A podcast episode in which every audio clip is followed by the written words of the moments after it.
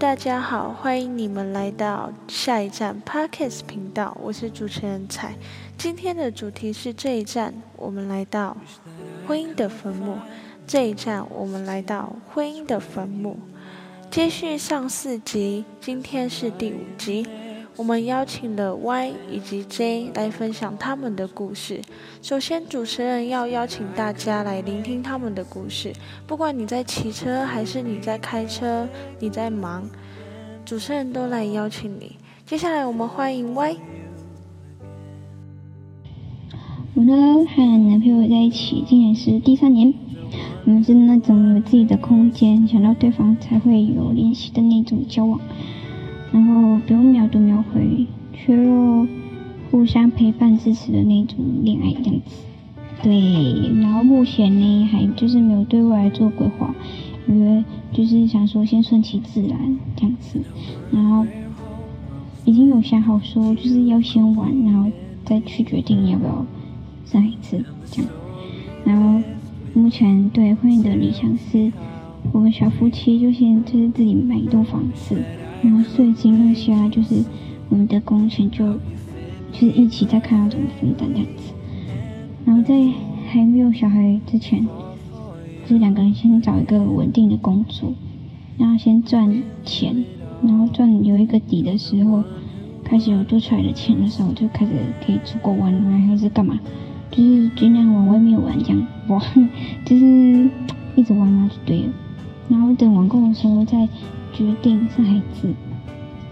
那生活模式的话，就是可能就是我回到，就是我们工作回到家的时候，就是看谁比较累，然后就可能他们煮晚餐啊这样子。然后如果比较没有很累的话，就洗衣服，就是定定一些家规这样子，然后安排轮流做家事啊什么的，就互相互相的，就才不会有些争执。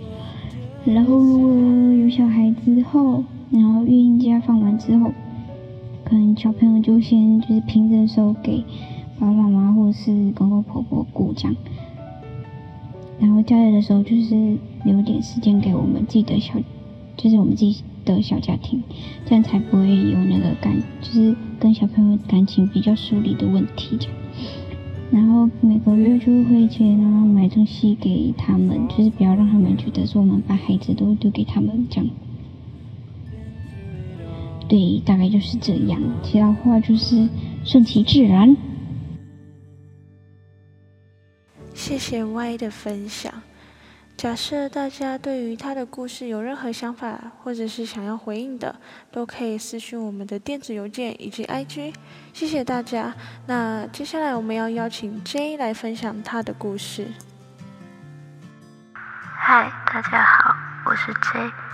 接下来我要跟你们分享一篇爱情故事。秋天到了，树叶对大树说：“亲，我要走了，你多保重。”大树紧紧拉着树叶的手：“不要走好吗？我们一起度过每一个寒冬。”树叶摇摇头：“放手吧，我本就不属于你。”我属于大地，上天安排我们走过一程，已经是莫大的眷顾，可已经伤害了大地，我背负不起那份沉甸甸的背叛。别难过，来年春天还有其他树叶来陪你。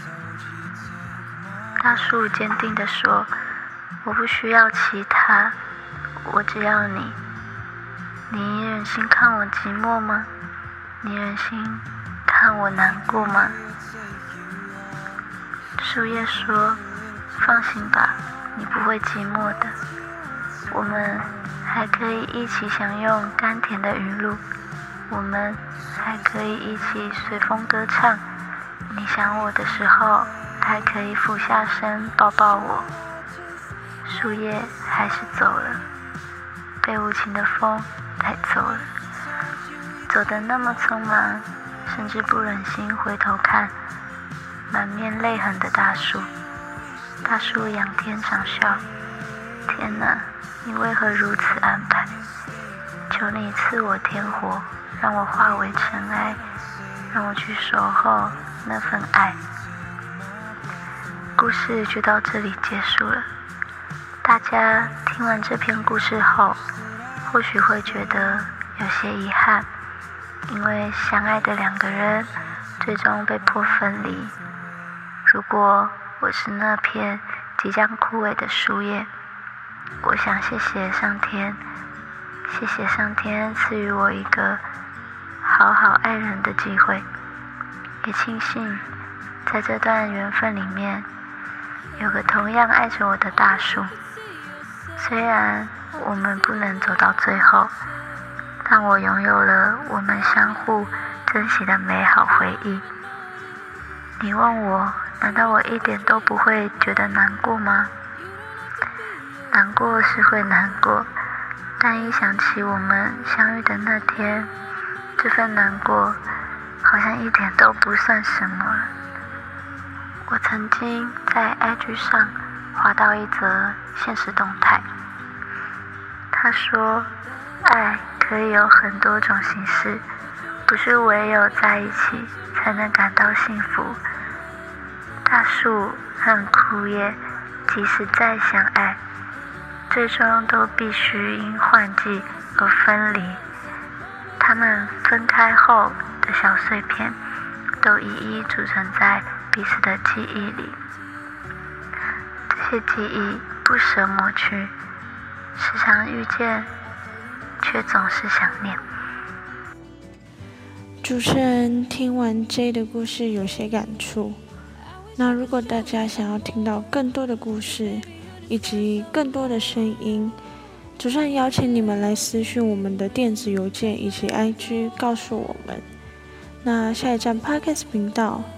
再次与你们相见，我们一定不见不散。谢谢大家。